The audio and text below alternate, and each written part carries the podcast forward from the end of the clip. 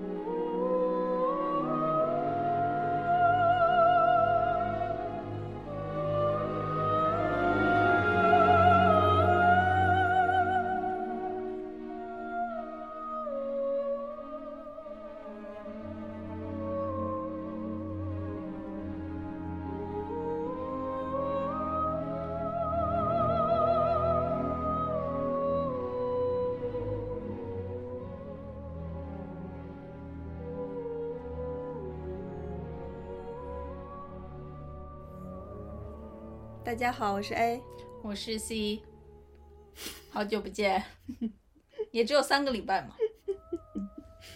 刚才我跟 C 主播在讨论说，要不要就是诚实一点跟大家讲，现在就是两期一播有一点困难，两期一播是什么东西？两周一一期节目有一点困难。啊、就是 有一些羞愧，就是我们之前，尤其是我本人，信誓旦旦的说，我一定要赌上我的名誉，还是什么的，赌上了什么我已经忘了。赌上 something，然后要两周录一期节目，然后要把这个事情 consistent 的做下去，而且即使两周录一期，一年也才有二十几期，就是离、嗯，离一百期什么的远着呢，你知道吧？嗯嗯然后 就是出现了新的情况，嗯 其实如果是我们的老观众、老听众，应该发现了，每到春天的时候，我们就有点坚持不住。哎，好像是这样的。对，其实是因为这个我们住的这个地方，春天之后真的天气太好了，特别的诱人，就那个我们就能强烈的感受到大自然的召唤，就是就是那个春天来了，花儿开了，然后天放晴了，你要是不那个出去，空气，对你不出门，真的是对不起这个大好春光。嗯，嗯，对的，对不起听众。对，就是为了对得起大自然和我们自己，我们就只能选择对不起大家了。就还有我说出现了新的情况，就是呃，最我大概在去年圣诞节的时候做了一个比较大的决心，所以我现在在忙着那个跟那个决心相关的事情，呃，具体细节就不说了，但大致方向就是要改行。呃嗯，所以是一个挺大的一个变动，可能也会搬家。除了天气原因之外，就是我们各自的事业规划上也有了一些变化，嗯因，为变化就会导致忙碌。我真的很忙，我跟你说，最近这一两个月来说，我就是那种没有晚上的人，因为我白天要工作，所以我自己的事情需要需要处理的那些，就就只有晚上可以做，所以我的每一个晚上，呃，基本上就是就是晚饭之后，然后呃那个弄一弄什么身体上的事情，然后嗯每一个晚上都要被用到。嗯嗯，所以就是我我没有是在躺在床上抠脚丫泥的那种不录节目，是真的忙，好忙好忙。对嗯，我虽然没有 C 主播那么那么忙，但是我精力也没有他那么旺盛，所以就 嗯，我也耐操。也挺忙的。但是我们也还是不会说，就是像以前那样彻底放弃无限制的跳不票。行，对，所以我们暂时的计划就是，呃，最近的这几期节目，我们可能会三个周三周放一次，嗯，对吧？就是我觉得录节目这个，我们停了这么多次了，我意识到就是，一是不能停，停了就会打断；二是我也不想让它打断，因为还是有很多这个这个激励，让我自己保持思考。嗯，然后不要沉浸在，就是像像我有之前有一期节目说的，就是一个大目标很重要，对吧？但是你过好每一天也很重要呀。嗯，所以这个录节目这个事儿对我来说是属于过好每一天的那个范畴里的，对，就是它它不一定 contribute 到一个大的多么呃个伟光正的目标里面，但是它确实能让我好好做人，所以我我必须要把它保持下去。嗯。对，所以就是首先我们保证是绝对不会把节目停掉，嗯其次呢，就是我们会尽量能。呃，按照两周的话，我们会尽量这么做，但是以现在的情况来说的话，就是不太现实，所以我们初步就是先在这里预告一下，接下来的几几期甚至几个月内应该是三周录一次，所以，嗯，すみません。拍谁？拍谁是啥？拍谁是台语？ 哦，拍谁是台语。我就你说斯密马赛的时候，我脑袋中就只有拍谁。嗯嗯，就就这样吧，好吗？嗯嗯，然后呢，还有一个事情就是，呃，我在这儿说一下，我们有一个微博账号叫 AC 闲聊下划线下划线，希望大家去关注一下。前阵子哦、就上一周因为没有及时更新嘛，我在那个微博预告完了之后，我就想说，要不我可以打一个补丁，就打一个文字补丁，就是。呃，小城之春那期节目有一点我们没有讲到的东西，我想说还是挺挺重要的，然后我就想写出来，然后写完之后我就去发，发完之后那个阅读量真的是低到惨不忍睹，我就特别生气，我而且我还去加了那个什么小宇宙 APP 的 tag，还有小城之春的 tag，完全没毛用，就是 阅阅读量低到我真的超生气。你不是高冷吗？结果真的冷掉了。我不能接受，所以我现在想呼吁大家，如果有可能，希望去加我们的微博账号。如果就是就是以现在这个状况，我真的是对，因为太低了，所以我就把我的文章删掉了。就是大家这么你是烈女哦？就是现在大家也看不到，那那上面的那上面有二十几个人，他们就没得没得得看，对，就是没得看。就因为他们是紧紧的在那里的二十几个人就没得看，你这是惩罚好吧？我我希望我觉得那些人应该一气之下取关。我希望那个听众朋友们给我一些鼓励，就是我现在暂时的嗯目标就是至少那个关注数到一百人，我会把这个文章发出来。你这太太，你这个呼吁太危险了，因为你呼吁完之后，然后过了三周，我们下次录节目的时候，嗯它就多了五个。我觉得，我觉得就会这样。那就那就算了呗，我就如果是然后这这前面的二十多个，再加上这五个，他们又什么都没捞着。就是那个嗯、怎么说呢？因为我现在是奇货可居，我我用们要不发红包吧？我现在持有一篇新鲜热辣的文章，所以我就等着大家去那个关注我们微博。如果等到一段时间过去，我的这个东西存货 没那么值钱了，你再放出来是吗？嗯，有可能啊，好吧，嗯社会实验。嗯。然后另外就是，如果最后就是大家还是嗯不喜欢关注微博，人还是太少，但我还是想发的话，我可能会去。呃，豆瓣儿的影评那儿就是直接按照影评去发了。这样的话，去看那个电影的人会看到我的文章。嗯，如果有兴趣的话的朋友，可以直接去豆瓣儿找。到时候但是你还没发的，还没发，你我就是我就是预告一下我。就想知道你这篇文章有多厉害。我就说上面上面是有宇宙真理是吗？就是对于那个电影来说，我觉得是一个挺重要的一个解读吧，一个嗯，对电影当中一个重要的东西的呃解读，嗯，对吧？好吧，非常值得看。作为一个看过我文章的人，我不是哦，我不我不能当气馁小公主了是吧？你你你现在对的是我的文章的评价，而不是你本人，好吗？哦，是啊，我本人可以气馁。请对我的文章给予公正的评价。文章真的写的特别好，就是 A 特别写会写文章，然后超会写，我是这种呃超会口，口头人才。口头人才。你引进了吗？口头引进一下。就是呃口和头的。你是你是嘴嘴嘴皮子，我是笔杆子。嗯对嗯是嗯，很会写。然后，但是我呢，就是也不是总有想写的时候，就是这个刚好我也比较想写。他是一个懒惰的笔杆子，就是那个笔杆子经常摊在那儿，没有竖起来。嗯，好，然后就就这样吧，是吧？就没了。嗯呃，上次节目的时候就说大家不看书嘛，然后就希望跟大家一起看书。嗯，呃，那期节目结束之后，我又去微博上问有没有人看书，然后那二十几个人里面就说，只有两个人举手了，好像。嗯 对于这两位小朋友，给予你们热烈的呃鼓励鼓励和赞扬，谢谢你们做到了。嗯嗯，然后其他的人呢也没啥，反正大家怎么样都能活得下去，对 怎么样就是舒服怎么了。啊，我们还是。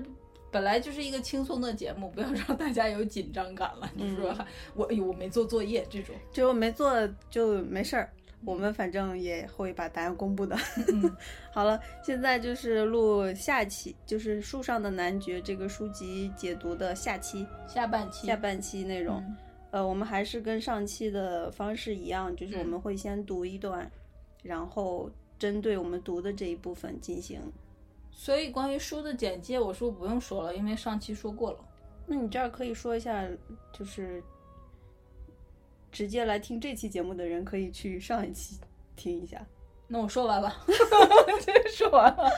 你如果听到这儿不知道我们说的是什么的话，停下来把上期打开。嗯，好而，且行，呃，那我就接着，那天小小宇宙上面的随机波动，就是知奇他们那个节目有提到树上的男爵，嗯，对他们有一期讲树的内容，嗯植物，然后里面建国讲到了，我发现建国跟我的很多的那个感觉挺像的，他也很喜欢树，很喜欢植物，嗯，嗯。他就说他坐在我就是我没听啊，是 A 听的，他就说他坐在那个树底下看着那个树，然后想象男爵在树上生活。就是他在树，嗯然后呢，我们不是出去玩儿去了吗？出去玩儿去了，去了一个呃公园儿，有很多树，然后才刚开始发芽长叶子那种，不是，就是春天刚开始长春天的叶子。然后我就看着那些树，我就说这些可能不行，太，就是那个树都太细太高，没有什么繁衍的，然后互相连接的比较平的那种枝杈。然后我就跟 A 说，这个不好爬呀。然后后来我才意识到，这其实是一种现实科幻主义 小说，它不是真的一定树能做到那个，它不是一个真实的故事。对对啊，它就是一个一个概念，对吧？对对嗯他就是想象的嘛。然后我我觉得就是我当时就跟 C 说，可以，你可以理解是松鼠，因为这边松鼠很多，就可以从一棵树的很高的枝桠直接跳去另一棵树上，嗯就是你就想象那个科西莫就那样跳过去。对我其我其实觉得你说是想象，但其实它有一点像是一个呃很浪漫的隐喻了。就好比有时候我会说我是我人生的舵手，那我手里又没有一个舵在，对吧？嗯。但是我想象着我在掌握一艘船，嗯或者是嗯。在怎么航行，有洋流来了这种，所以这就是一个比较浪漫化的一个隐喻。嗯，然后确实，你看上树离开地面这种这种事情，就会你会很容易的带入到呃可以等同的呃生活中的场景，比如嗯。说你不跟不不与人为伍，嗯对吧？对你不进行普通的生活，嗯。就是类似的那个意思。不走寻常路，美特斯邦威，暴露年龄了。嗯，呃，这里我是想读一下，就是，呃，科西莫已经，我看看啊，科西莫的弟弟已经二十一岁了，然后，上次我们说到他去了一个那个稍微远一点的城市，然后西班牙家对族，嗯，西班牙一个流亡的家族，他们也住在树上。然后科西莫以为找到了自己的同类，嗯但其实发现那些人就是被迫的、暂时的，这嗯不是他们自主动的选择。所以后面他们那个流放的那个禁令，呃，他那个大赦的那个国王的那个一下来，他们就立刻走人了。然后科西莫就变成了一个唯一的在树上生活的这么人，然后他就回去了他的故乡。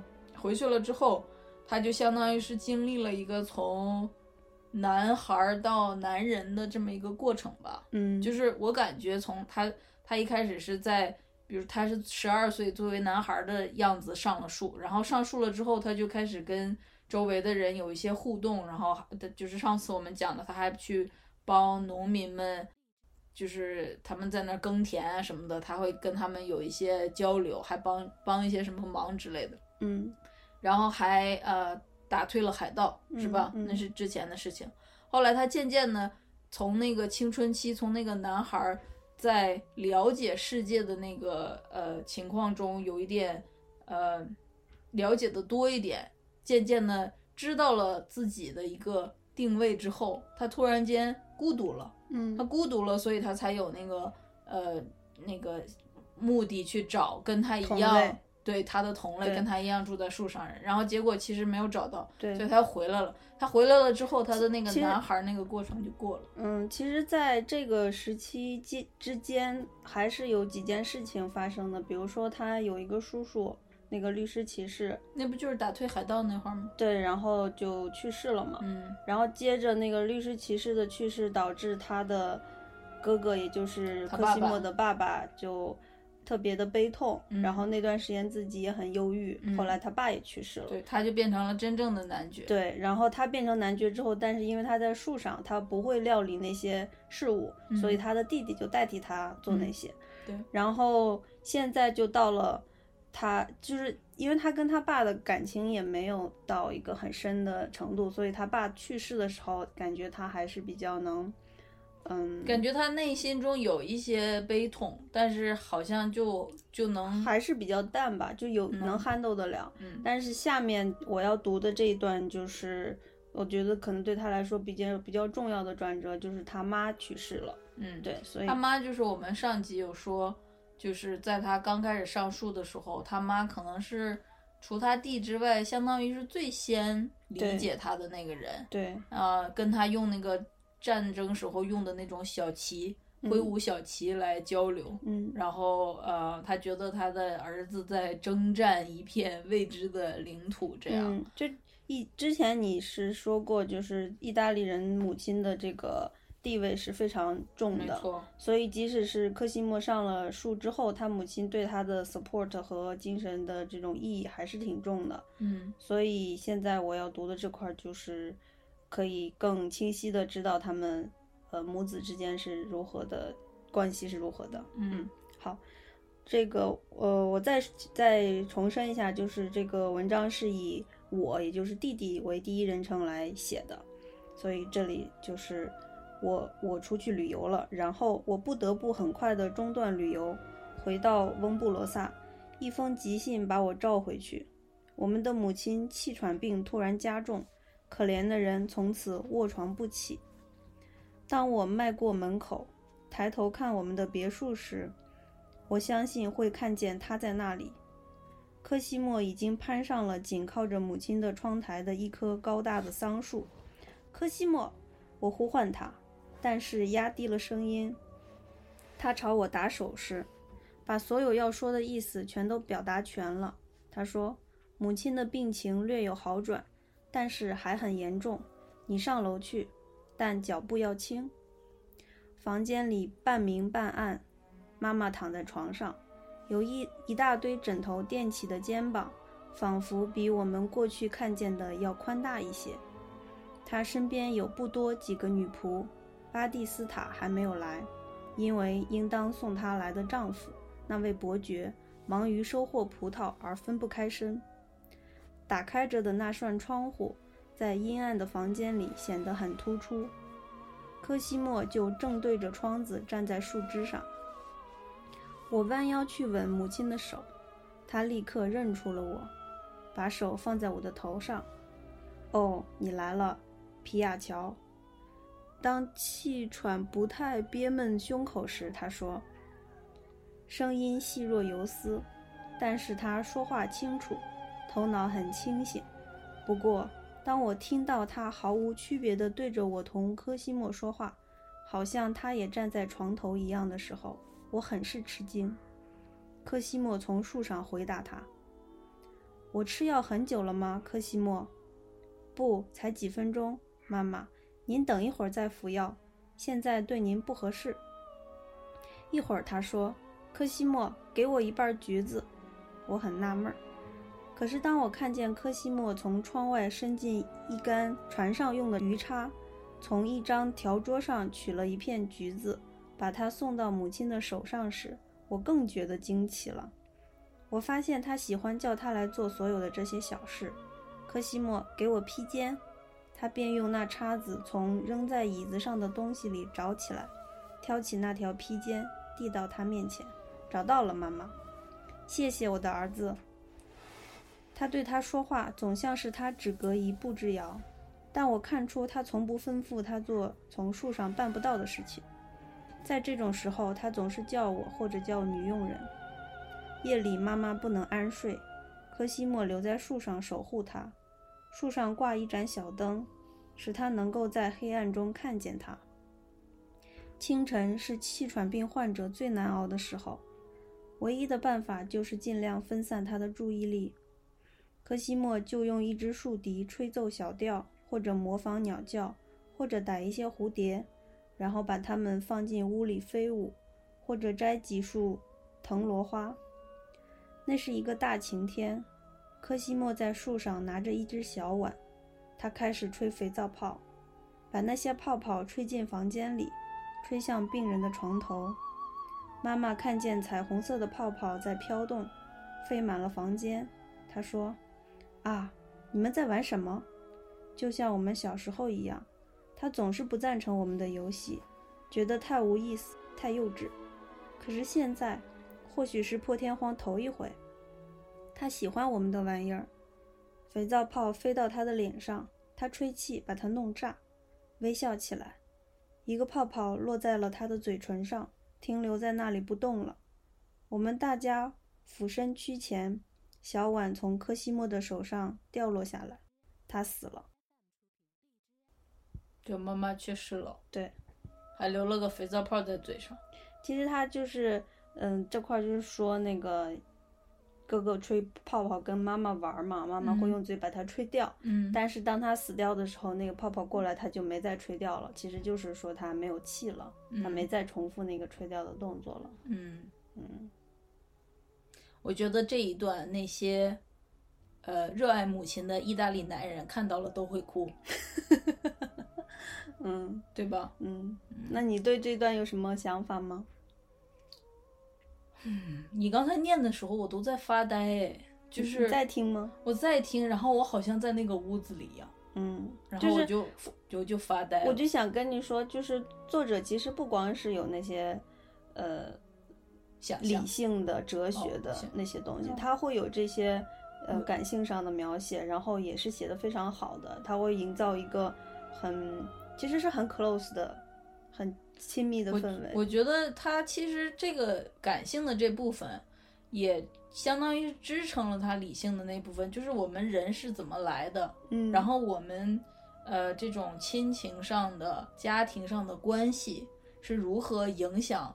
人本身，然后作为一个历史性的生物，在不断的变化的。嗯，因为我们是上期说到的吧，就是它会有一点从欧洲的这个几百近几百年的这么一个变迁史在讨论，嗯，就是人在当中的角色是什么。对，后面还会说到那个战争这种，嗯，然后还有就是它。科西莫作为一个个体，他在这个历史的浮浮沉沉当中，他是怎么样去坚持他的自我的，嗯对吧？嗯。然后这个这个是他的理性讨论，然后他的感性讨论就是在这些这个坚持自我的过程中，这个家庭的关系，这个亲情的关系，或者不一定是亲情的后，他那个还有自己的爱情，嗯是也是怎么样塑造他这个人的，嗯或者影响他的，嗯这也是也是一个理性的讨论。嗯，就是我我看这块儿的时候，我就想说，就是呃，他跟他妈怎么说呢？就上上上一期里说了一些了，就是我对于他妈对他的理解是觉得很受用的，就我个人角度是很受用的。就是比如说最后他妈死之前的这块儿，他们的互动，就是柯西莫能做的事情是啥？就是在旁边陪他，嗯然后呢，就他妈就会假装他就在自己身边。嗯，他并不会就突然要求他说你你作为我的亲生儿子，现在我要死了，你立刻从从树树上滚下来，跪在我面前伺候我。哦是哈。他并没有就做这种要求，他还是就是 假装他就在如果作者那么写，就变成家庭伦理剧了。对，然后他就他会让柯西莫去做一些很小的事情，然后就那个小的事情会让他感受到温情，但是又是 feasible，又是可做的。然后这个东西其实就是两方的互相妥协，就是妈妈，我接受你是一个这样的你，然后这样的你是不可以下树的，嗯所以在这样的情况下，我要求你做一些你力所能及的事情。然后柯西莫也很乐于去配合他去做他力所能及的，而不是我觉得他弟弟看见他用鱼叉子把一半橘子放到他妈那儿的时候，应该就是 他不是很惊奇 吗？睁大了他的双眼。对啊，对啊，所以我觉得这个互动是很对我来说是很温暖我人心，然后非常抚慰的。就是他特别的小，然后但是是小心翼翼的在爱护对方，就是互相的这种妥协、理解、退让，然后搭建起来的。我觉得还有一个就是他们这样这么说来的话，就是这个关系不是一个范式。对对对就像你所谓的说，现在我作为你的母亲，我要过世了，你要你要下树，然后跪在这儿，其实就是一个一个模式，好像是老张家的母亲去世了也要这样做，老李家的也要做做，老老赵家的也要这样。，其实就像那谁，那个呃，那个那个局外人，嗯，他就是妈妈死了，一定要在坟前大哭 才可以。对，对，所以我就觉得，为什么我刚才提到家庭伦理剧，就是感觉家庭伦理剧就是一定要达到一个范式，比如说要有天伦之乐啦，比如说要父慈子孝啦，比如说嗯有一定要老中青三辈了，一定嗯要有那个小一点的孩子绕绕着爷爷奶奶跑了，这种这种那个。嗯，很很那个对制式化的东西，但是对，我觉得作者描述的这个场景就是，我们就按照我们自己的情况来，就是人和人最朴实、最单纯、最简单的那种，呃，很真诚的交流。就你不不需要那种要符合一个外面的眼光和评价的一个关系。对啊，嗯你看，如果是邻居们，可能就会说：“天哪，他妈妈都去世了，他也没下树，对不对？” 然后嗯作为他自己和他妈妈或者他弟弟，他们可能就想说：“关你什么事儿？”就我不是做给你看的。对，嗯，对，你说这个，我想起我前两天去公园，然后就路过一个呃这边儿那个呃美国人就是求婚的场面，然后哦，你就跟我说了，你就对我就看见有一个女孩儿，她就躲在一棵大树后面，我就想说干嘛呢？然后就看见那儿铺了一些。嗯，设置了一些东西，然后写写着 “Would you marry me”，然后我就说，哎，那如果是求婚完了，不应该很热闹吗？为什么还没有人？其实是一个女孩，她在等她的那一对朋友过来进行这个仪式，然后我就走了。走了之后，然后是朋友里面那个男孩安排的，他就跟女孩说：“你帮我这个忙，我等一下会带我女朋友过来，然后我会对，然后然等后你就先走过去了。对，我就路过了，然后等我走出去大概五六米，然后我就听见那个我刚路过的这对情侣当中的那个女生突然开始尖叫，然后我回头就看见那个男生就单膝跪地了。其实就是那个场面，只有他们三个人，一个嗯。好朋友，然后一对儿情侣，嗯。然后他就就是进行了这个仪式。还有你这个无关群众，我我也是，他们也不是想要让我看见，我就是路过而已，所以我就想说，这个跟国内现在那种在大庭广众之下嗯。用用舆论、用众人来，有点像威威逼利诱去让女孩嫁人的那个场面是完全不一样的。就是美国人的这种求婚的仪式，人家是一直有这个传统的，他们是嗯在真心的交流，就是两个人就是更在意的是两个人的感觉。嗯但是国内就搞得很大的形式，就是一群人要围观，我要在公共场合下向全世界宣他们告。会说会说呃，今天有这么多人见证这一时刻，对，就是你是如何理解这个见证的？我不我理解就想说 见证了，所以怎么样？他们是摁手印儿画押了，就是他们对你们完离婚的话，对啊是不是要给他们每个人挨个写信说一下，说当年你见证的那个事情啊？所以不行了，所以我就说，就国内的那种在不认识的人面前，甚至你在很多朋友面前都是，就是为啥会那么奇怪呢？就是你只是学来了西方的这种求婚的仪式，外嗯面的仪式，但但你没有 get 没有 get 那个内在的逻辑。嗯对，所以其实就嗯，我来对照我们这刚读的东西里面，其实就是说，外面的人怎么看、怎么想都不重要。其实你们两个人之间、你们母子之间、你们情侣之间那个真实的感情是怎么样的，才是最重要的。嗯嗯好，然后下一段，下面就是开始讲那个，呃，他在他妈妈死后，他就遇到了当年小时候的青梅竹马的那个女孩儿。嗯，女孩长大了，然后他们俩就谈了一段轰轰烈烈的恋爱。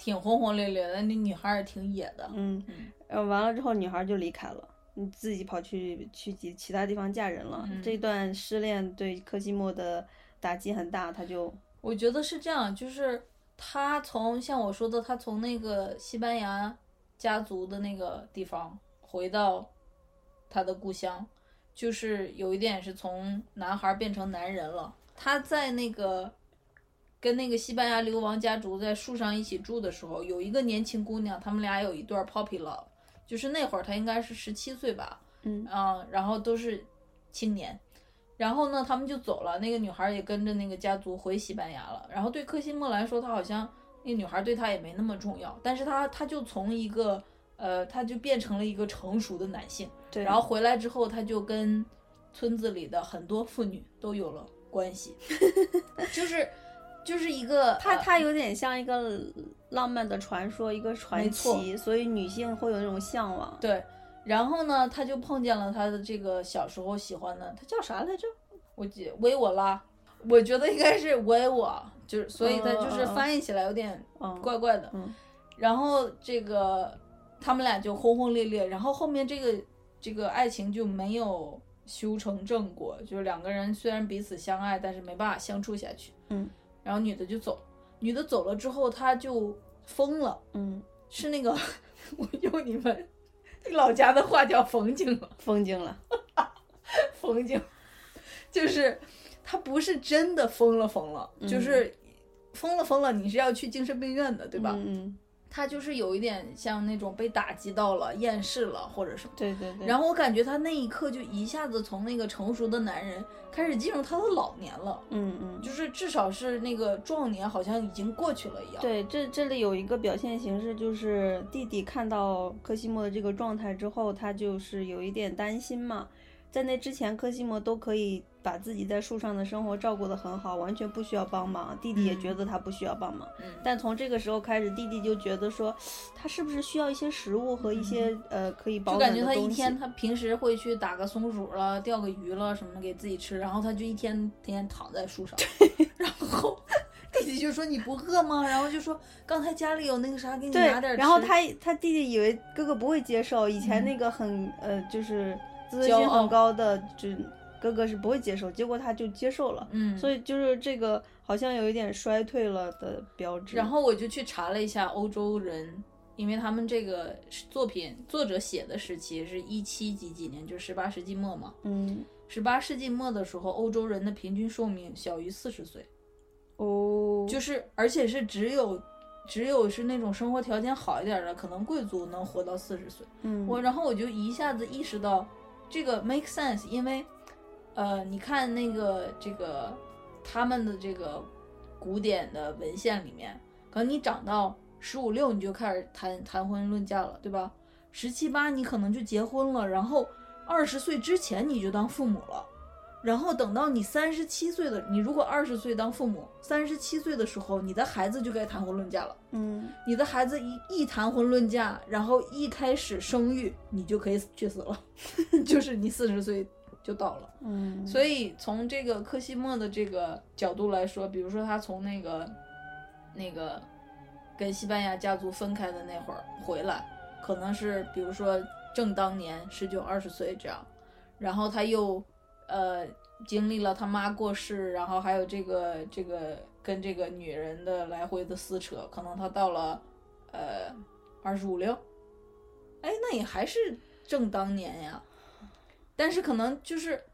我不知道，就是感觉这个呃，写到他这儿的时候，他妈死的时候，他应该是二十五六，但是他跟那个女生回应该是又来来回回了几几年对，所以他可能就是快三十了，就是三十了，嗯三十了之后，他就突然间就开始进入一个风景和衰落的这么一个状态了。对，其实应该主要是那个，嗯，就是失恋的打击吧。就是我感觉他，呃，因为是一个有点像野人的状态，嗯野人感，所以我自己感觉他对爱情的那种那个火一下就把他整个人都烧着了，嗯，所以就烧成那种烧成灰了吗？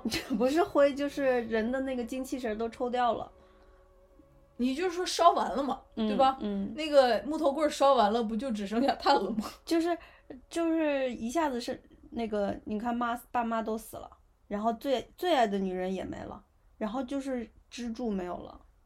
可是这个时候我就要想说，就是看起来他并不是有一个多么大的目标在坚守的，比如说他不是说我要在树上做一个国王或者怎么样，这这个我是最后总结的时候是想说的，就是在他的一生当中，亲情、友情、爱情、事业这四个东西都都是有极大的参与到他的人生当中的。嗯就是说，即使他是一个呃经常会积极的参与到公共事务当中的人，他对于这个感情的看重也是绝对不亚于，也是非常重的。嗯，就是，所以就像我嗯说的，这个作者也是在讨论你在成为自我的这个过程中会受到方方面面的影响。对，所以我觉得他这块儿这块儿这块儿的那个精神状态，其实就是要表现这个爱情对他的重要性。嗯，好吧。哦，我我其实也不能，我收回我刚才说的，就是说他没什么目标。我想起来后面还跟那个共济会、革命党什么的这干了好多事情。就是在他疯了之后，风景，疯景 就是人疯了，人人就这叫啥颓废了，嗯颓废了，然后变成一个无所事事的那种混吃等死的人之后，就他们那个地方遭遇了一次危机，嗯就是突然来了一群狼群，嗯，狼群就是那个你说这也是隐喻吧？反正就是一个危机就能把它唤醒嘛。对，我所以作者想着写什么危机呢？然后就写了个狼群。我不想这样 想了，但是你这样理解也是可以的，就是因为他本来他这个人就是你一个人在世界上，我认为是有自己的使命的，嗯，所以这个科西莫的使命肯定是他不是一个可以这样沉沦下去的人，没错，所以当村子，我我老是觉得他们是个村子，他说是个村子，就小地方。嗯，他们那个村子遭遇到这种大的灾难的时候，他作为一个有勇有谋有能力的人，即使他那会儿疯了，嗯他还是有那种本能去抵抗这个狼群，嗯所以他就几乎是以一己之力把那个特别凶恶，然后有很多很多很多的狼都给他好像是。有一些什么战术，是把狼给捆在树上了，对对对，各种就嗯是逐一击破，一个一嗯个的去消灭。非常的有勇有谋。对，所以他就从一个疯子，那个疯子，因为他本来就是个传奇人物嘛，他一疯，大家慢慢的就都意识到他是个疯子。但是到最后，他杀了狼之后，他又变成了一个英雄。嗯然后，所以这块儿是有这么一个过程，我们就不读了。嗯，然后等他嗯杀完狼群又变回英雄之后，下一趴就是他去呃参加了共济会。嗯，然后这里我想，共共济会我说，让你我先说一下历嗯史背景吧。那你说，就是，呃，共济会这个东西吧，我觉得后面有一些电影，它把它弄成了一个有一点邪性的那个呃说法。其实特别朴实的历史，就是在欧洲从那个文艺复兴开始，它不是渐渐的从封建社会进入到了现代社会嘛。嗯，然后现代社会你就会呃有各种各样的职业来呃就是呃来 support 人们的生产生活，比如说你要有石匠去建房子，嗯然后你要有那个画家去给人画那个雕像，呃那个 portrait 嗯画像，然后你还有这个呃就是管那个什么水渠的这种，在这个文艺复兴之后。一直到工业革命之前，工业革命就是好多这种事情就变成了产业化了、现代化了，这样。嗯但是在这中间这个过程当中，其实全靠这些匠人，就是他们叫 craftsman，来把这些产业发展起来。然后呢，这个你既然有这个产业发展起来，有这些匠人，就开始会出现各种各行各业，然后各行各业有自己的行规条规，嗯。然后你是你要做到什么样，你才能当石匠，你才能帮人建房子这种。所以就开始有了这种行业协会，行业协会就是共济会的前程，嗯，就。是那个，然后呢，因什么律师协会、会计协会，没？错，嗯就是呃，之前我学建筑史的时候，就是跟那个呃，就是当时文艺复兴的时候，他们开始用那个，就是建筑师也是从那个时候开始从从泥瓦匠变成了一个 architect，一个就相当于身份有提升的这么一个那啥，嗯他们就会给自己的公击会也建楼，就建哦成那个旁边是那种什么伯爵呀、公爵的那种府邸的那种楼，然后旁边是那种公击会的，他们可以在那个一楼开门接客、接生意的那种。还有什么啊？我想起来有那种金匠，就给人打首饰的啥的。嗯然后他们其实就是欧洲的中产阶级的前身，就是因为你看，原来在封建社会的时候，就只有封建主和贫农，对吧？嗯，然后呢，进入到这历史阶段的时候，就开始有工人贵族，嗯不是他没有工人，工人阶级是那个，呃，工业革命之后才出现的，哦因为要产业化才能有工人嘛，你要做个螺丝钉的那种嘛。嗯这这段时间就是你有贵族，贵族就是掌握一切资源，然后你有这种贫农，跟以前的一样，但是中间多出来那么这么一佃户个 有有专业的呃专业人士，知识的这种各行各业的专业人士，对，嗯还有那种 banker 什么的，嗯嗯。所以这个共济会就是各行各业的这个呃最开始用来制定自己的行业里面的规矩的成立的这么一个会，然后都是男的，因为嗯那个时候就是男女的那男个权阶级还是那样。然后呢，因为他们是中产阶级，其实他们应该是属于当时的唯一的知识分子，嗯对吧？因为贵族他有贵族自己受教育的途径，平民是受不了教育的。嗯但是这部分中产阶级就是他们有自己受教育的一个途径，嗯，但是呢，他们一旦受了教育，了解了这个事情是怎么运行的，这个社会是怎么运转的之后，他们又挑战不了贵族阶级，嗯。所以有的时候共济会确实会变成一些有识之士，又没有掌权，然后又对社会应该往什么方向发展有自己的想法嗯。的那一些人的这么一个群体，，嗯。对，确实容易造反。嗯，好，所以这会儿这会儿就是他加入了共济会，你读一下这一段吧，从这儿开始，然后一直读到这儿。因为科西莫早在参加共济会之前，就加入过各种职业的联合会和行会，比如鞋匠联合会、美德制桶匠行会、正义枪炮匠行会、细心制帽联合会。他几乎自己动手制作一切生活用品，学会各种手艺。他可以吹嘘自己是许多行业的成员。从匠人们那方面来说，他们很高兴有一个出身高贵、久经考验而大公无私的奇才怪杰做同行。科西莫对集体生活一直表现出如此这般的爱好，这如同这如何同他对文明社会永远离弃的行动相协调呢？对此我从来弄不清楚。这只能是他的性格中不算小的怪癖之一。可以说，他越是坚决地躲进他的树枝里，越是感觉到建立新的人际关系的必要。但是，每当他将心力和体力全部投入组织一个新的团体，认真地制定章程细则，为各项职务物色合适人选，他的同伴都从来不知道对他可以信任到什么程度，在什么时候和什么地方可以遇见他。而且当他突然恢复他那飞鸟的本性时，别人是抓不住他的。也许，如果要把这些矛盾的态度完全统一起来的话，必须想到他是一个同他那个时代盛行的一切人类集体格格不入的人，因此他逃避他们，顽强地竭力实验组织新集体，但又觉得这些没有一个是合理并且具有足够的新特点的，因此他免不了时常表现出绝对的野性。在他的心中有一个关于人类社会的理想。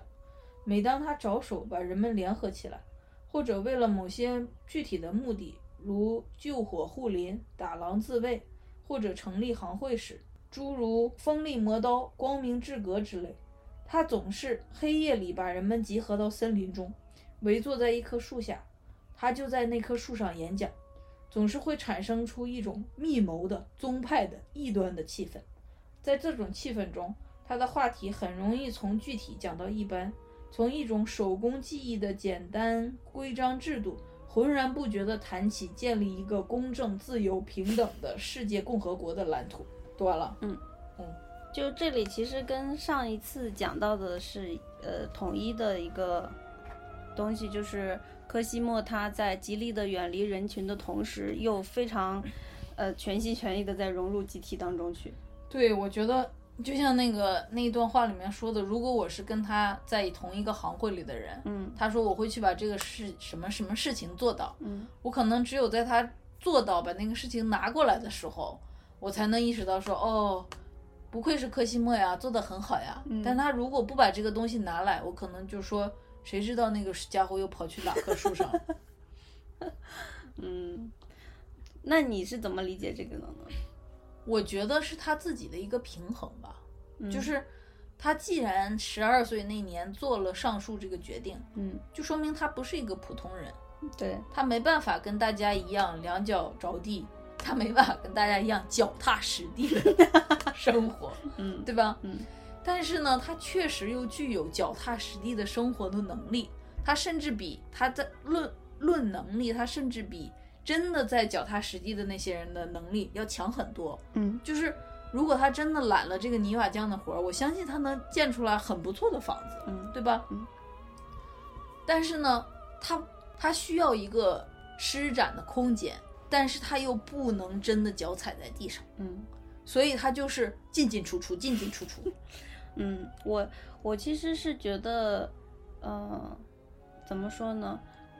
他上诉的时候，就按照我自己，我不是说我是他吗？就按照我们这种人的想法。你好，男爵。你现在脚踩在地上，你知道吗？就是按照我们这种人的想法，其实我们也不是说一定一定很想要呃离开集体，或者是进到集体当中来，只是因为说我们没有其他更好的选择了，就是。What？就是这么说吧，就是我觉得我还将就你了呗。哦，我我还是不要拿我自己做例子，还是用柯西莫来说吧。就是我理解的，他为什么一定要参加到集体当中来，是因为他这儿说了，他有一个理想世界的蓝图，对吧？嗯、他想要实现一个美好的世界。嗯。然后那样的世界怎么去实现呢？除非你去人群当中。嗯。你真实的参与到社会运动当中、历史事件当中，才有做个政治家之类的，才有可能去呃做大的改变，嗯，然后推动进程，嗯，这所以这才是他不得不融入到集体的原因。但是呢，呃，他为什么融入一段时间？就参加一个集体，他又离开了；参加另一个集体又离开了，就是因为他每次一进来，呃，一开始都都很好。到后面，到最后，他就会发现，好像就是事情总是不会按照最好的状态去发展的。就是一开始，当大家有一个共同的目标的时候，我跟你说，嗯，我自己有这个嗯体会，就是我也有一点理想主义，嗯，就是我的我现在从事的这个不改行之前，我不是在考虑改行，我现在从事的这个东西，我就会觉得说，那大家要精进技艺啊，嗯。就是你你你这个东西你你要考虑如何把它做得更好，然后我们要改变行业规则，然后或者是这个呃建立各种各样什么新的制度，然后最后我就发现大家加入这个行业不过是为了多认识几个人儿，然后回头你帮我介绍我简历上有一行可以写的。真的，然后嗯或者就是说，嗯、甚至经常我们开会的时候会说，我就是想跟不是我同事的人聊聊天儿，然后就是我所在意的那个，我们要精进，就是我甚至还因为我也是一个在那个我们那个 group 当中是个挺活跃的人，我甚至以前还说过，我说我们出一个白皮书，就是这个事情要怎么做，一步一步，一步一步。嗯，不要每一次有新的人进来就问一遍你们那个什么怎么做的，然后所有人就七嘴八舌的把上次说过的我们那个什么怎么做的再说一遍，或者是上次说过的人懒得说了，这次又是新的人，然后又说的是不太一样的，然后新人就说。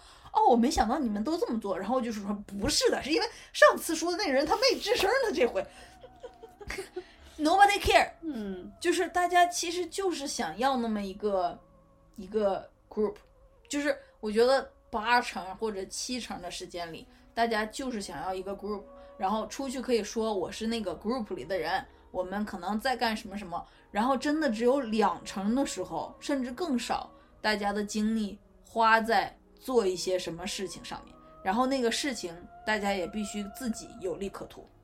对，所以就是比如说像你或者柯西莫，你们可能就是那个组织当中头脑最清楚的人，你们是那个最最不不一定头脑最清楚，我觉得那些懂得收放自如的人头脑可能比我清楚，但但是我们就是说最无私的那个。对我，我就是说，你们是会一心想说这个东西怎么是最好的，你们会按那种最优的路线去想要去实施它。对但是大部分人是有杂念的，是有私心的，是有各种各样的呃目的和要求的，对所以最后就会导致这个东西无疾而终，对或者或者是走到一个呃很偏的角度去，然后你们就会失望，然后觉得不要待在这儿，然后嗯就离开。对但是离开之后，你离开了人群，你那种内心对理想世界的召唤就是，我还需要一个建立制度的地方，我脑袋中有这么多想法，你怎么能不让我？然后你就又会成立一个新的那个集体组织，你又会去加入到下一次的活动。然后我下一次我又是充满了理想的说，同志们，我们来干点这，我们来把这个。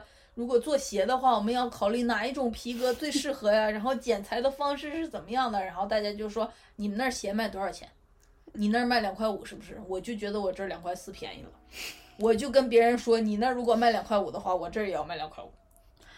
嗯，然然后后它也是一个 benefit，你懂吗？是是是，就是所以说你们的你们这种人的每一次加入，其实事实上是会让那个事情好了一点点的，但是它本身对你个人的消耗也是非常大的，所以呃，就是、确实会好一点点，但是我对于它能有多长久，我还是挺悲观的。所以我现在的一个感受就是，每次像这种在推动的这个事情在推动，其实都是无数这种呃热血人士的 那个你别说，确实是精力和嗯那个青春洒在里面，然后能够推动这个车轮一点点往前走一点点。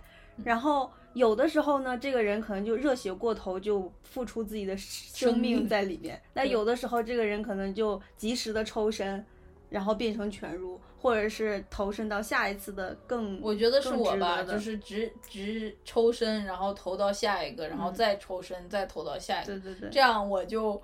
呃，我没有让车轮前进一点点，但是我就是把车轮前面那个小石子儿拿走了一个，嗯，就是就是做到这种程度就。像以前老罗说的，你就是让这个世界变好一点点。也是，我觉得就是有有我在说一些就是我比较活跃的时候，我能感觉到大家其实也有受到我的鼓舞，但是一旦下了会之后哈，其实就对你说的对，其实人我们我们这么去一个一个人看，你要是能够，其实你这也属于一种布道或者洗脑，就是你一直你给他说那克西莫不就在那儿？对你一直给他灌输这种未来世界会多么的理想、多么的好的时候，他也会有那种向好的心的，他也会想要尽一份力的。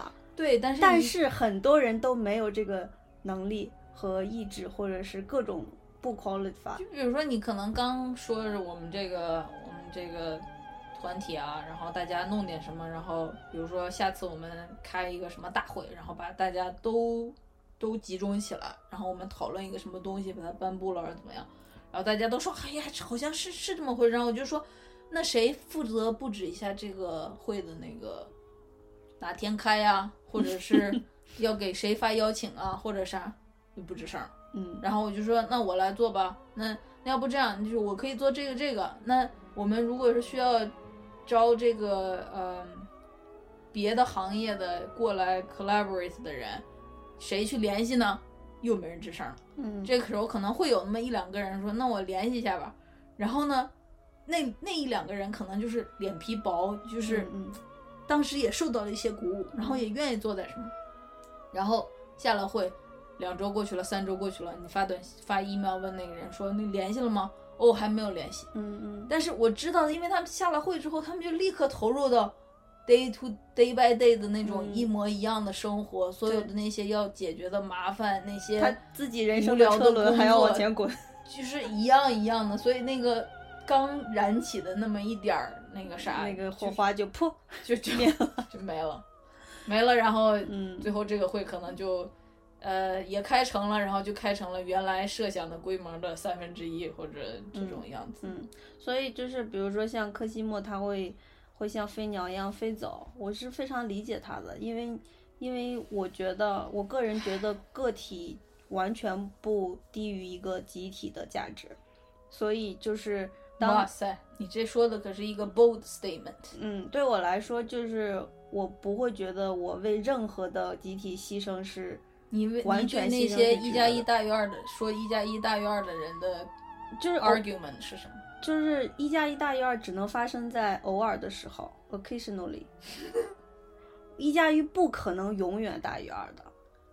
你说的这个有道理，因为所以还有一个社会学的理论，就是说有一些事情，当你交给三个人做，嗯和你交给三十个人做的时候是一样的三十个人那个效率更差，啊，因为没人做，或者是那个任务太分散，然后每个人都要重新学习，或者对，所以那个那个社会理论我忘了叫什么，嗯就是有些时候你为了 improve efficiency，你要就是 minimize 去做这个事情的人的数目。嗯，所以我就对于科西莫飞鸟的这个性格，我自己本人是很认同的。就是我觉得无论什么时候都还是要 value，要珍惜自己个人的价值。你不要把自己当真的当成蜡烛燃烧在那个集体当中你。这么说的话，就比如说我现在考虑要改行，嗯然后我真的改行，当我宣布的那一天，嗯我我这个小团体里面的人可能就会想说。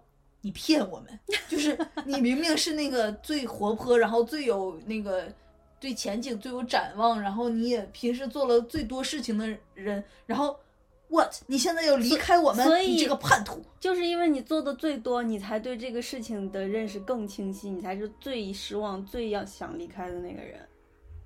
真的说到了我的心坎儿上，我现在心上有把刀。对呀、所以我就我也把我的这个理念传传授给你，希望你也 value 自己的价值，好吗？就是 everybody value 自己先，好吗？嗯嗯。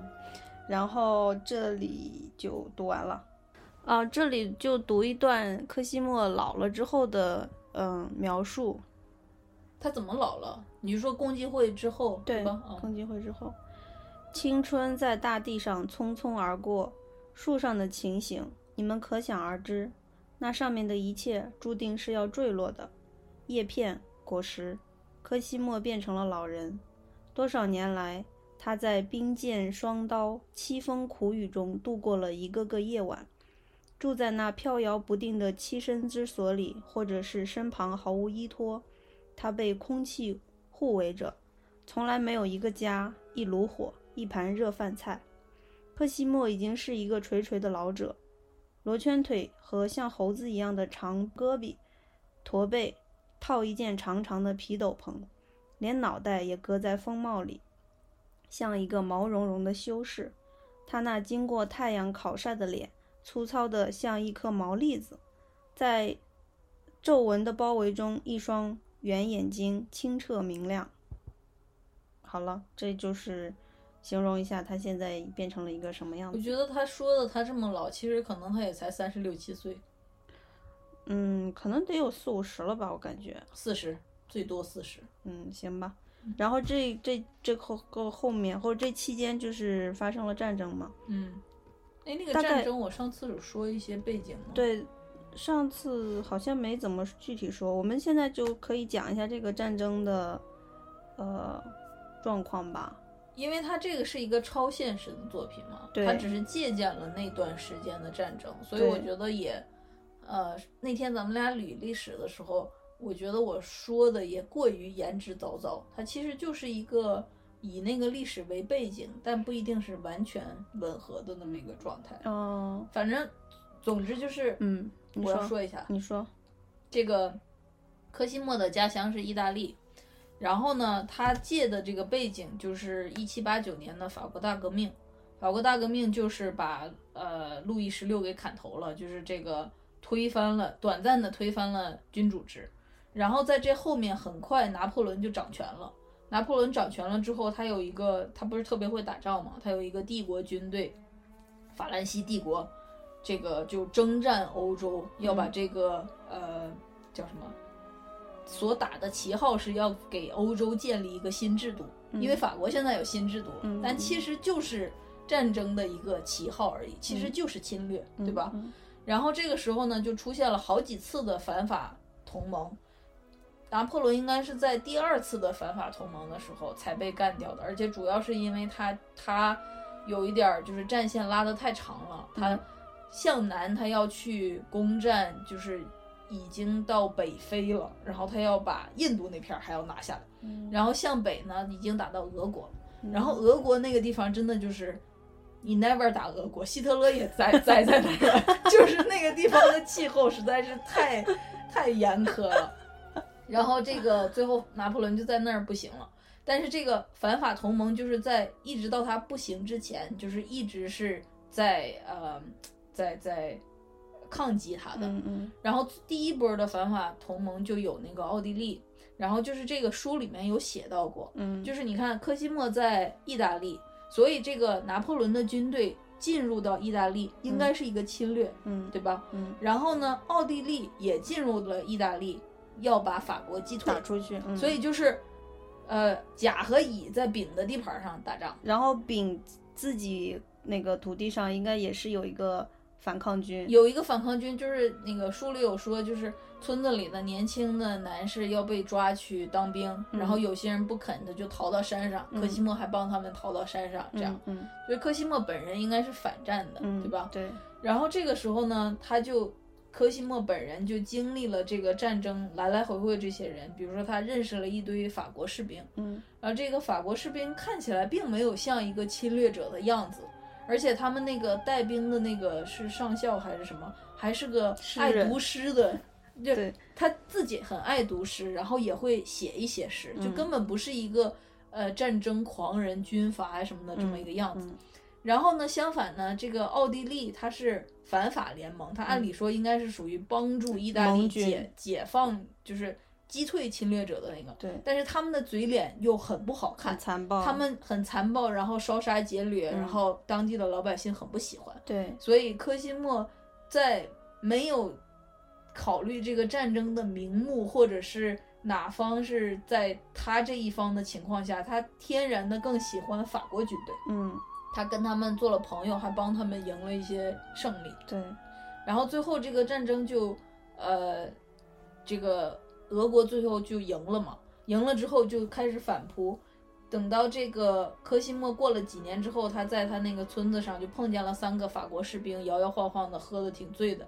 他就问他们从哪儿来，他们就说，什么一万的法国士兵就剩了他们仨，嗯其他人都被杀掉了，因为嗯就失败了嘛。嗯然后呢，这个科西莫就就就看着他们走远了。这时候就来了一堆沙俄的士兵，嗯这个带队的应该是一个贵族，就是有亲王的头衔儿。嗯，然后他就跟科西莫文绉绉的两个人进行了一个对话。这个亲王就是他。他当时的意图其实他不是想让他们把他们杀掉，把那几个法国士兵杀掉但是亲。王手下的士兵就把那三个法国喝得烂醉的法国士兵轻易的把头砍下来杀掉了，对，因为他们的目的就是杀掉一切法国人，嗯对吧？这就是战争，你、嗯你是这个国的，你举了那个旗，我碰见你我就把你杀掉。嗯，然后呢，这个科西 莫就这里有一有一句这个，呃，军官和那个啥的对话，他就说拿破仑跑来同我们的沙皇打仗，现在我们的沙皇追赶拿破仑。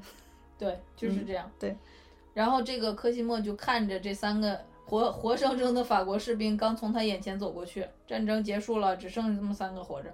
然后过了一小会儿之后，他们的头就被又在经过的沙俄的军队砍掉。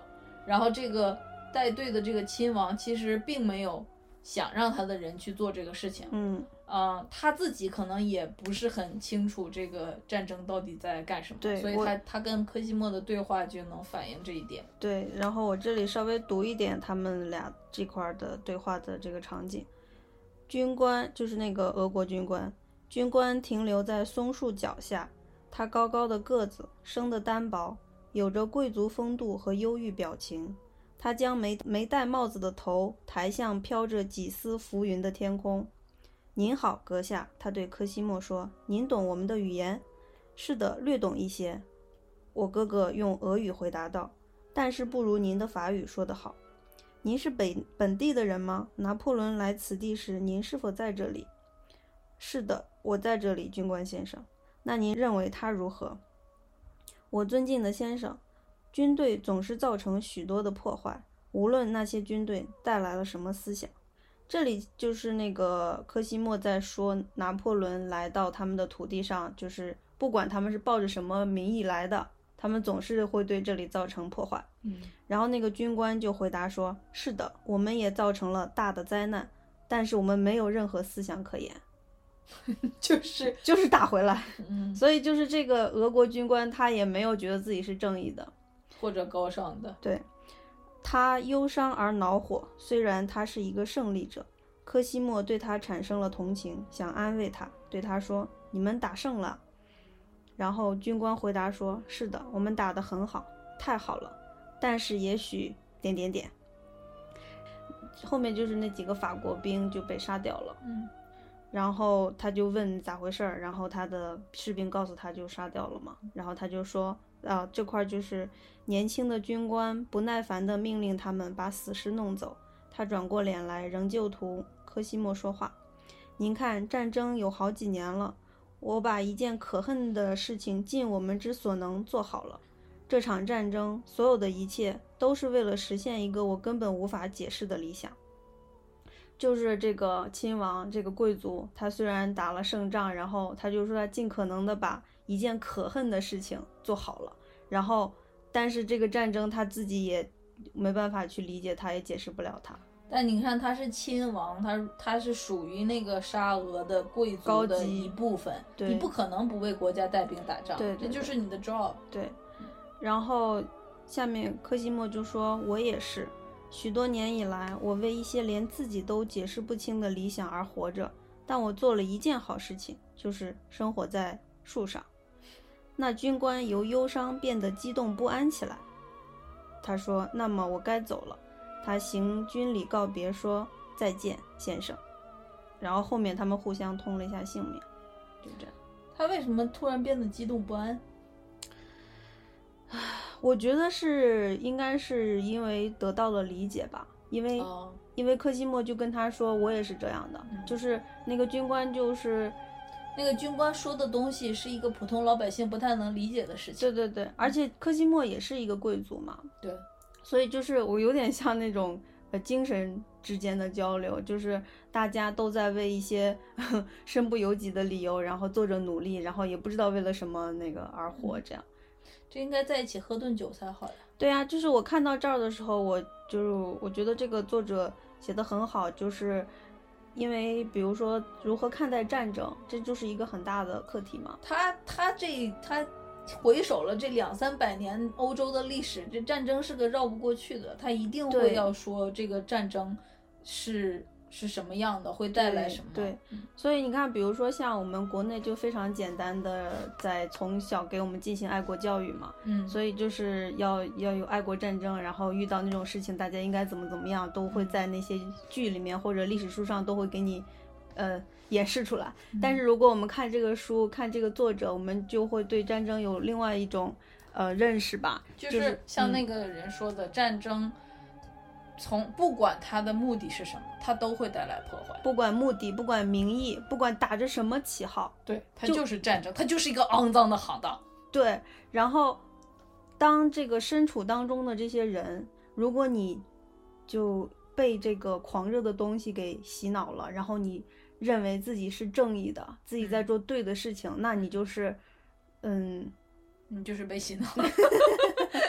你想说什么？你就是你不要以为自己是就是多么的热血的，多么的就是毫无愧疚可言的，不是的，就是战争本身就是一件残忍，然后会对那天我在微博上看见了一个什么东西来着？他就是说，好像是加缪在哪儿说过的一句话，嗯他就说，在我不能认同的，哎，我忘了那个怎么说，大概意思是啥？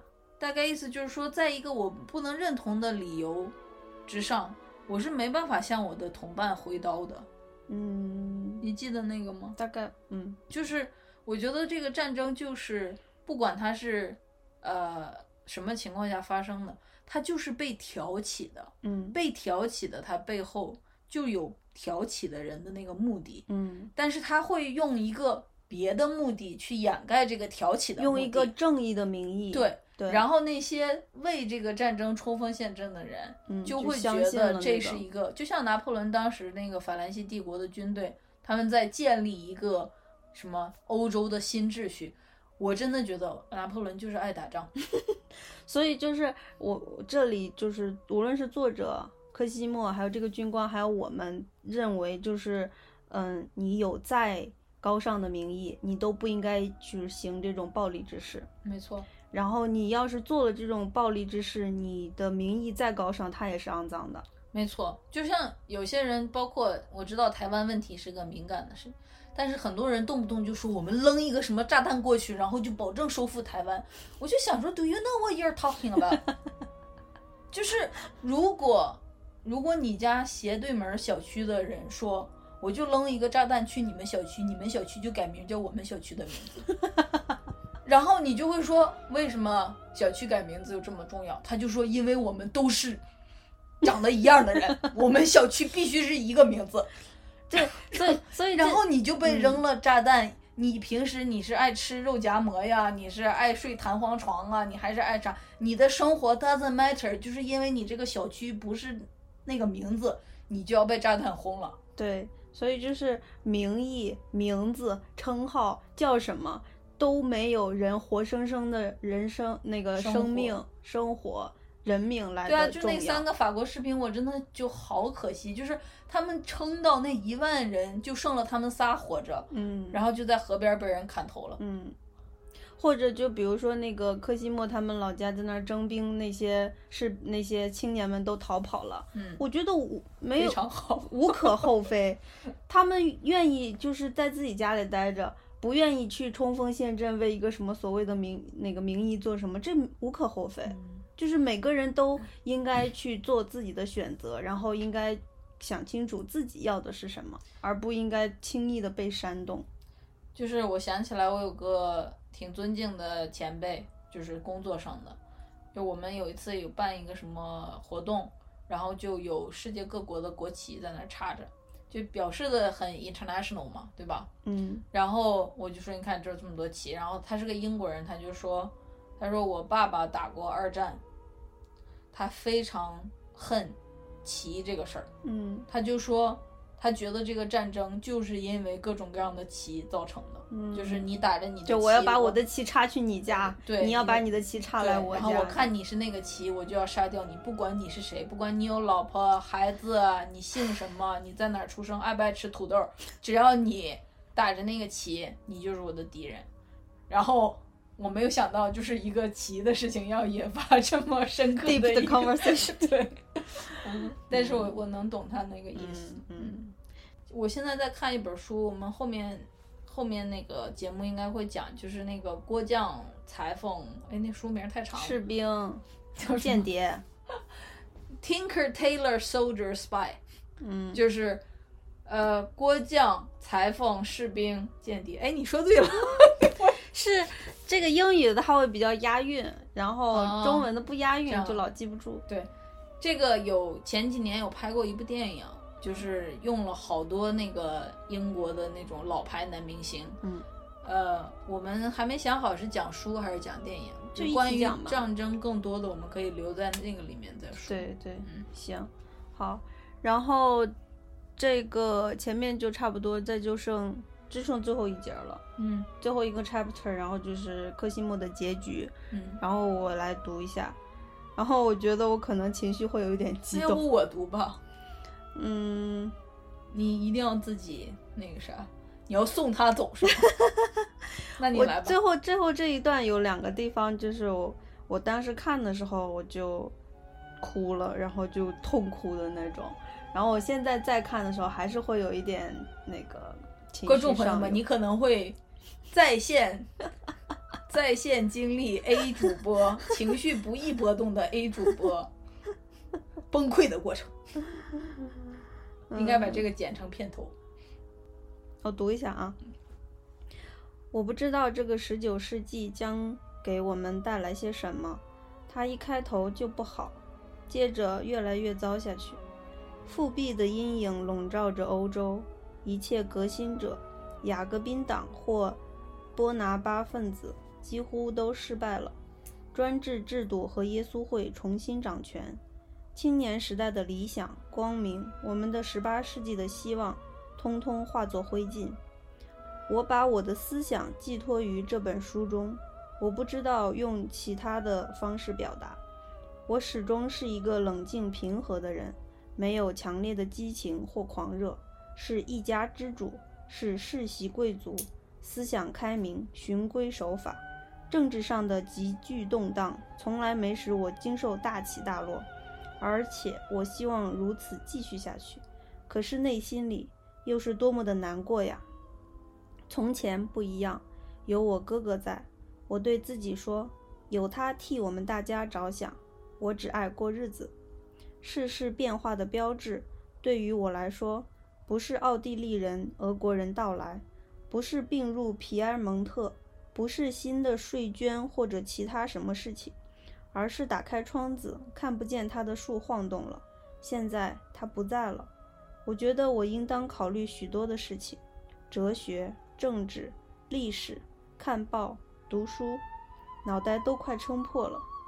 可是他说的那些都不在里面，那是他的理解，一种包容一切而不能用言语说清的东西。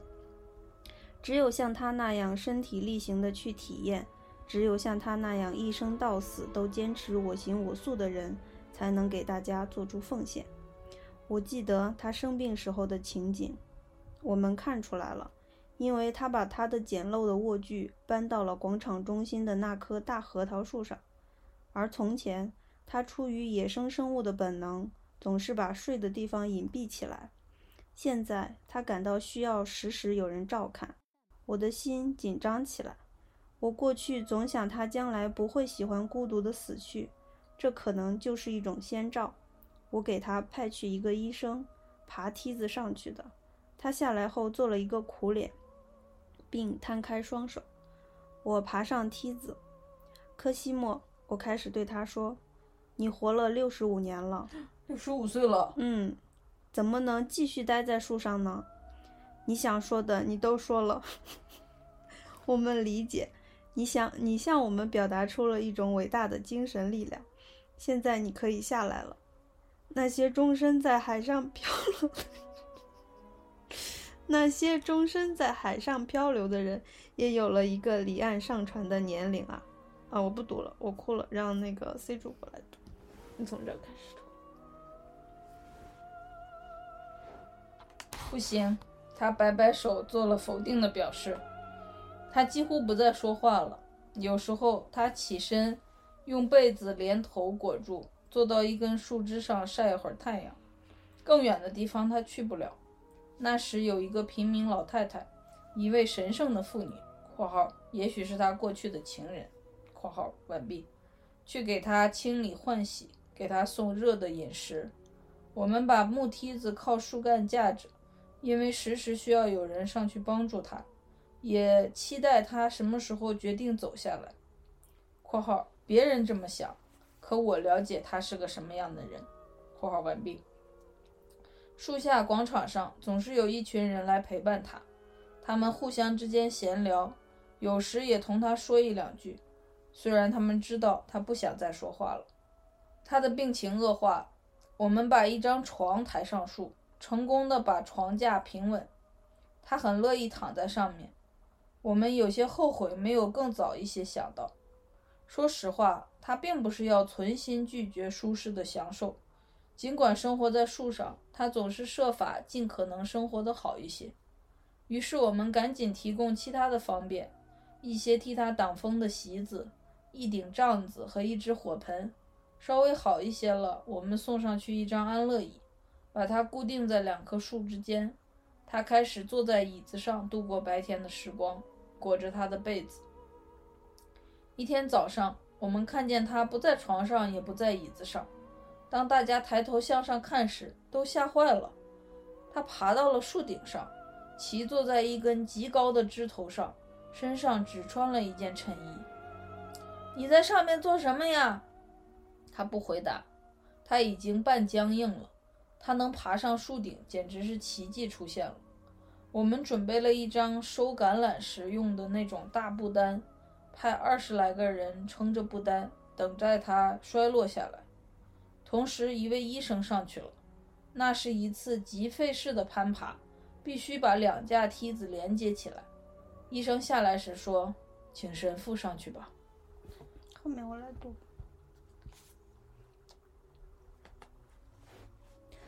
我们事先已经商量好，让一个唐贝利克莱神父上去试一试。此人是他的朋友，在法国人执政期间是立宪派教士。在还没有禁止神职人员入会时，参加过共济会，吃尽苦头之后，新晋被主教恢复神职。神父穿着祭礼服，端着圣体盘，后面跟着辅祭人，在那上面停留了一会儿，好像是闲谈了几句，然后就下来了。我问他：“他接受圣礼了吗？是吗？”“没有，没有。”但是他说很好。他觉得这样就很好了，没有能够从他的嘴里掏出更多的话来。撑着布丹的人们累了，科西莫坐在树上纹丝不动。刮起风来，是西南风，树梢摇曳。我们准备好接人，就在这个时候，天上出现了一只热气球。一些英国的气球驾驶员在海边做飞行练习。那是一只漂亮的大球，装饰着彩穗。飘带和花结，挂着一个柳条吊舱，里面坐着两名军官，尖尖的三角帽，金光闪闪的肩章，用望远镜观看下面的风景。他们把望远镜对准广场，观察树上的人，摊开的布单，人群，真是世界奇观。科西莫也抬起头，注意地望着气球。正在这时。热气球被卷入从西南吹来的旋风中，开始像陀螺一样飞快地转动起来，向海上飘去。飞行员们没有惊慌失措，他们动手减小，我想是气球的压力，同时抛出锚，以便抓住什么支撑物。毛带着长长的绳子在空中飞舞，闪耀着银白色的光，随着气球斜向飘行。现在飘到了广场上空，在大约与核桃树间相齐的高度上。我们很担心碰到科西莫，但是我们万万没想到一瞬间后将目睹的事情。奄奄一息的科西莫，当毛的绳子靠近他之际，一跃而起，就像他年轻时经常蹦跳的那个样子，抓住了绳索，脚踩在毛上。身体蜷缩成一团。我们看见他就这样飘走了，被风拽扯着，勉强控制着气球的运行，消失在大海那边。你把后面读。哎，又哭了。哎呀，消失在大海那边。热气球飞过海峡，终于在对岸的海滩上着陆了。绳子上只拴着那只锚。飞行员们一直忙于掌握航向，对别的事情毫无察觉。人们猜测，垂死的老人可能是在飞越海湾时坠落了。科西莫就这样逝去了，没有让我们看见他的遗体返回地面。在家族的墓地上竖起一块纪念他的墓碑，上面写着：“科西莫·皮奥瓦斯科·迪·隆多，生活在树上。”始终热爱大地，升入天空。我写这本书时，时常搁笔，走到窗前，天上空荡荡的。我们这些翁布罗萨的老人在绿色的苍穹之下生活惯了，觉得看这样的天空很是刺眼。人们说，在我哥哥离去之后，树木就撑不住了，纷纷倒落；又说，因为是人们玩弄斧子发了疯。后来。植被大为改观，不再有胜利树、榆树、栗树，现在是非洲、澳洲、美洲、印度都把他们的树木和树根伸到了我们这里。古老的树种留在地势高的地方，小山上是橄榄树，高山上是是松树林和栗树林，海滩上是红色的澳大利亚桉树和印度榕。这样一类庭院景观型的巨大的和单棵的树，剩下的就是棕榈树，它们一副披头散发的样子。沙漠地区的不宜居住的树木，翁布罗萨不复存在了。凝视着空旷的天空，我不禁自问：它是否确实存在过？那些密密层层、错综复杂的枝叶、枝分叉、叶裂片。越分越细，无穷无尽，而天空只是一些不规则的闪现的碎片。这样的景象存在过，也许只是为了让我哥哥以他那银喉长尾山雀般轻盈的步子从那些枝叶上面走过。那是大自然的手笔，从空白开始，不断添枝加叶。这同我让他一页页跑下去的这条墨水线一样，充满了画叉、涂改。大块墨迹，污点，空白，有时候撒成浅淡的大颗粒，有时候聚集成一片密密麻麻的小符号，细如微小的种子。忽而画圈圈，忽而画分叉符，忽而把几个句子连勾连在一个方框里，周围配上叶片似的或乌云似的墨迹，接着全部连接起来，然后又开始盘绕纠缠着往前跑，往前跑。纠结解开了，线拉直了，最后把理想、梦想挽成一串无意义的话语，这就算写完了。The end。谢谢。你要不要揩一揩鼻涕？不用，没事。来说两句。嗯，就是我哭的地方有两个，一个是他弟弟就跟他说让他下来。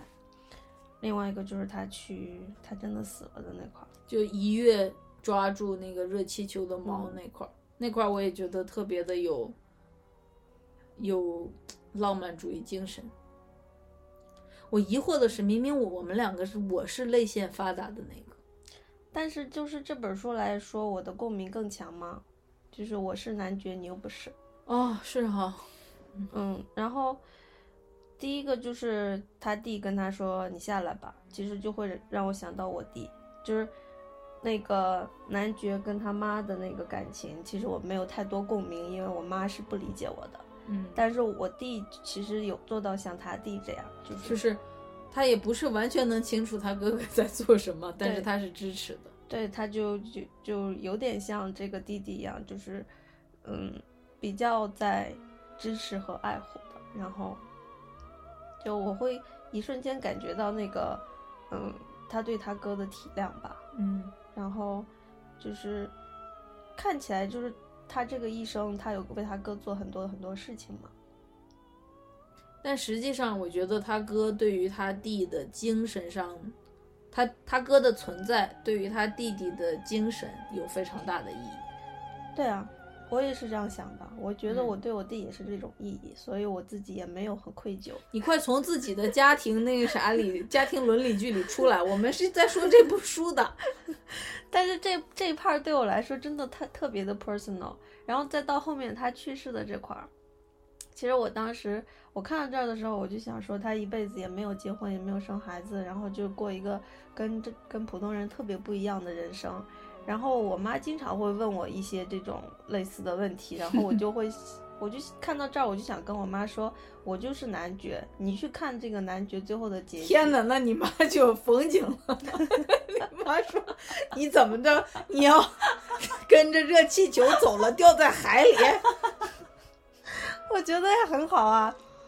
就是作者最后安排一个热气球，我觉得它真的是我的知音，因为我特别特别喜欢气球。然后就是那种，就比如说风筝啊、风铃啊、气球啊，或者是他给他妈吹的那个泡泡，对，就是这种可以飞在空中的这种东西，我都特别喜欢。所以就是最后作者给他安排这么一个结局，就是我觉得这个结局太温暖了。就是我在嗯念到他们镇上的人，除了他弟弟之外，还有一些人会，比如说聚在广场上陪他说话什么的。你跟我觉得温暖的点完全不一样。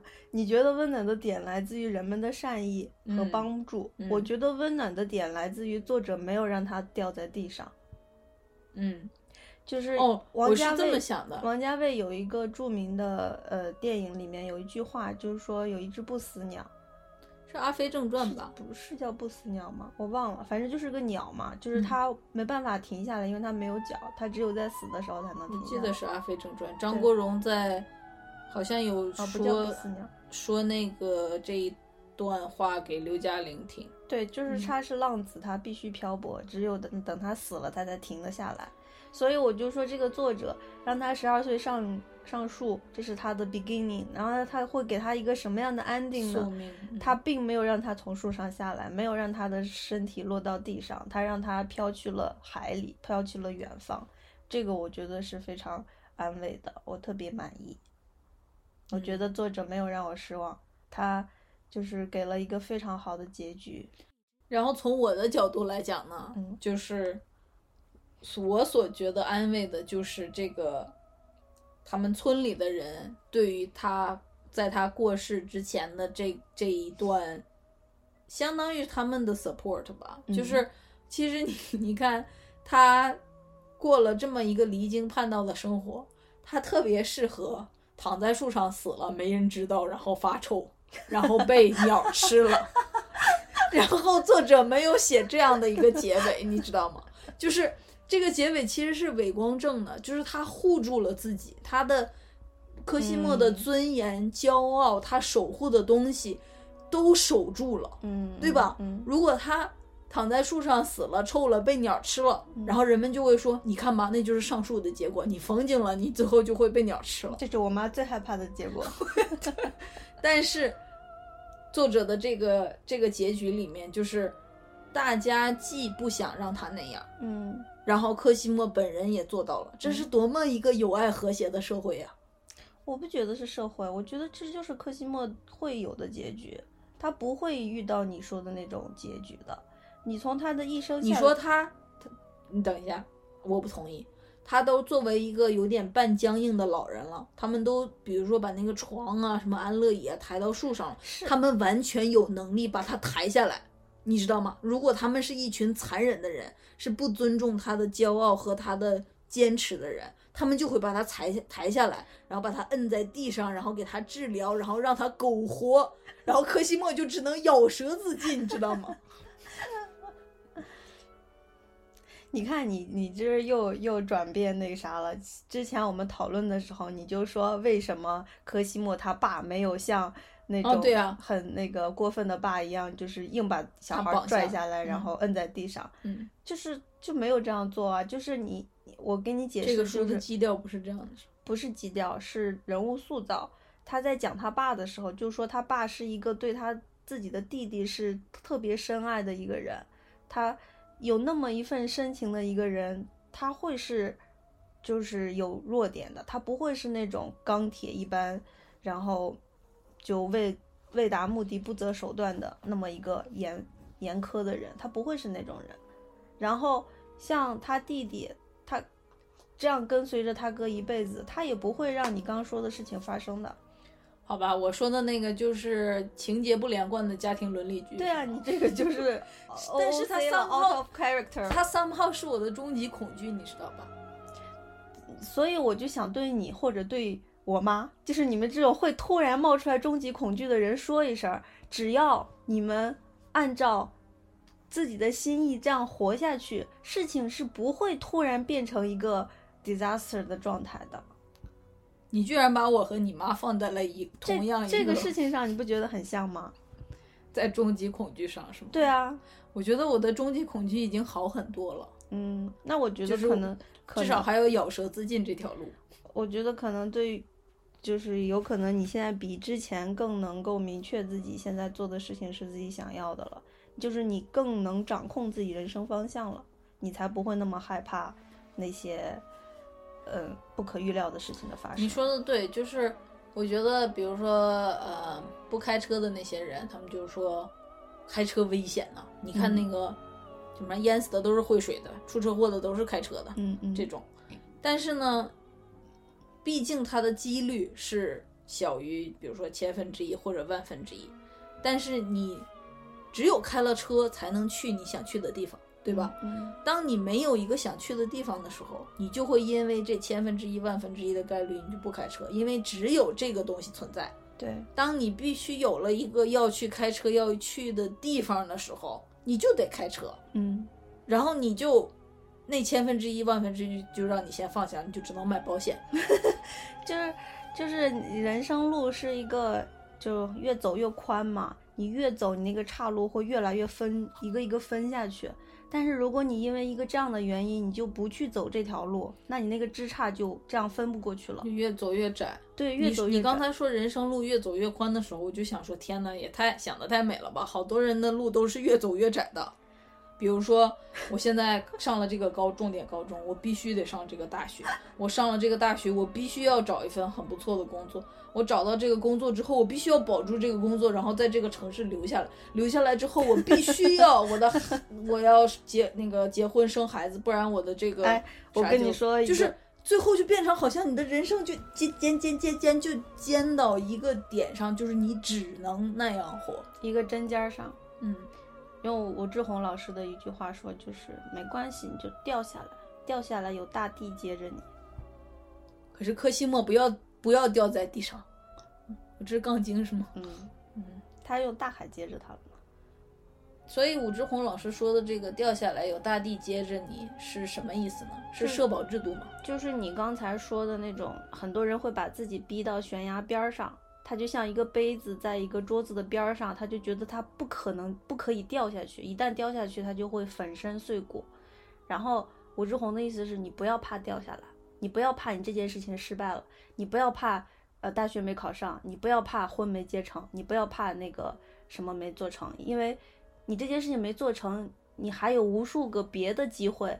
你的你的人生有底下有你的人生不是光有，就比如说像科西莫在树上，不是光有一个枝杈接到下一个枝杈，然后再嗯到下一个枝杈，对它是盘根错节的。你不走这条路，你还有另一条路可以走。嗯嗯，对，就像，呃，我的大学和我的研究生都不是我的第一志愿，嗯我还是活到现在了。对啊，然后现在我又自己要改行，嗯，就是，呃，就是怎么说呢？就人生是很宽广的，就是我觉得我已经在好几个树上踩过了。对啊，就是所以就是我觉得越走越宽，就是如果你走的对的话，你就是越走越宽的，但是如果你越走越窄，那可能需要调整一下了。我觉得越走越窄，可能就是被什么东西裹挟了。就比如说我刚才嗯说的，必须要窄，必须。然后其实像我觉得武志红说的那个意思就是，如果没有必须那样，其实也不能怎么地。好比说那个杯子从沿儿掉下来了吧，然后地下是地毯，它就没碎，嗯对吧？嗯然后你说那杯子里的水洒出去了，嗯，对啊，水洒出去了，然后后后边牛奶又倒倒进了。你之前有水的时候，牛奶就是他也进不来。说的举的这个，就是好多人会嗯偏激嘛，一个事情没达到，他就会做出很不可挽回的举动，他就觉得 不行，我得去死了。我想起了，我刚来美国的时候，嗯，我的第一次驾照没考下来，哦，是吗？哦，对，我想起，然后呢，哦，那事儿给我打击特别大。嗯对我的那个当时，我 我现在觉得我当时可能也是风景。我今天真的一直在说这个词，就是当时这个事情给我的意义就是，美国人民不让我在他们的地盘上开车。上升到了民族的高度。但其实真的就是我自己在路考的时候犯了一个错误。嗯然后呢，后面我就考过了，嗯但是当时的那个事情给我的打击特别大。但你现在从这个历史纵深感、历史纵深感上来看，它真的既没影响我后面拿到第二次去考拿到驾照，也没有影响我后面开了这么多年的车。嗯就是那件事情真的说明不了什么，它就是说明我犯了一个错误，当下它没有办法过。嗯就再去考一次就好了。嗯，好吧，嗯，再说点什么吗？嗯，就最后总结就是想说这个，呃，作者写这本书，其实他的主要想讲的就是柯西莫，我像我们的题目就说柯西莫度过了怎样的人生，然后就我们就说是一个自我的完整嘛，这个自我的完整就是通过他上述之后一系列的那个行为或者活动或者事情，最后达成，直到他死亡。所以就是我们纵观他这个一生，然后我们如何给他的这个自我的完整和成长来定义和嗯看待呢？就是他追求的自我是什么？对，什么叫做自我的成长和完整？嗯，嗯，谁先说呢？你先说。我先说呀。我以为你先说呢，我还可以抄答案。我我刚才有说到一点，就是嗯，可以分为几部分，就是感情和事业，就是亲亲情、友情、爱情，还有他的社会事业上。你这个分类好实际啊！我以为你会说的更抽象、更浪漫一点。嗯，因为就是所有他的那个实际做的事情上，都是可以归到这几类里，然后从这几类的呃实际的事情上，我们可以再把它提取那些抽象的意义。其实我我自己倒是觉得他就是一个不同于别人的人，然后比如说他的他的知识不同于别人，他比其他人要更聪明一些。我觉得不一定光是智识吧，我觉得就是，嗯你看他弟把他上述称为一种怪癖，嗯我觉得我刚才说的是智识，其次我想说的就是他的情情商，或者是他的这种对世界的理解也嗯跟别人不一样。嗯他没办法做一个循规蹈矩的男爵，嗯，对吧？对，所以他弟口中的怪癖是什么呢？就是他要按他自己的方式生活。哦，今天他科西莫是上树，嗯然后换到一个别的人，可能是我不喝水，我只喝牛奶。嗯。然后换到另一个人，可能是我就不穿鞋，我就光脚丫走路。嗯，那我为什么会那样说？是因为我已经把这个东西，嗯，内化到他本人的性质里了。就是我没有再去说他和别人的不同了，我只是在说哦对于他来说，自己对，哦，那那就是我说的，现在是第一步吧，就是他他是跟别人不同，所以他必必然要过一个不同的生活。嗯，这一点我有共鸣，就是我发现我也跟大部分人挺不同，嗯，就是其实像我们上一次我其实有说到，每个人跟每个人都是不同的，只不过，只不过有一些人他就坚持了这个不同，但有一些人他就惧怕这个不同，非要去同化，非要把自己跟别人就是融入一个主流。嗯，对，所以就是所以其实我说的柯西莫或者你或者我，我们就是要做一个不同的人的话，你要怎么完整你的自我？对，然后呢，我虽然能理解柯西莫的这个和大部分人不同，但是我好像，呃，我还我比他离主流要更近一点。嗯比如说我的就是每天的工作，或者是我一直也是属于在主流里混得不错的那种人。嗯，虽然说我能理解他的那些想拂袖而去的那个，就是你没有，没有离开人民群众。我没有。嗯然后呢，这个给我的意义就是，嗯、可能是先意识到了自己的不同之后，嗯然后要意识到我想做什么，嗯就是我想做的那个东西，才会到你的那个分类，什么亲情上啊、事业上呀，怎么嗯怎么呃去实现自我这样。嗯。所以我觉得，嗯、那我觉得对我们俩意义不一样，因为你的话，你觉得你现在还没有到他这种脱离群众的程度，但是嗯我觉得我会离他更接近，所以他对我的意义就是特别的能感同身受和一些，嗯，一些惺惺相惜吧。那我想问你哦，如果你要脱离群众的话，你为什么还录节目呢？所以我，所以他就在脱离群众的同时融入群众嘛，这个不就是我吗？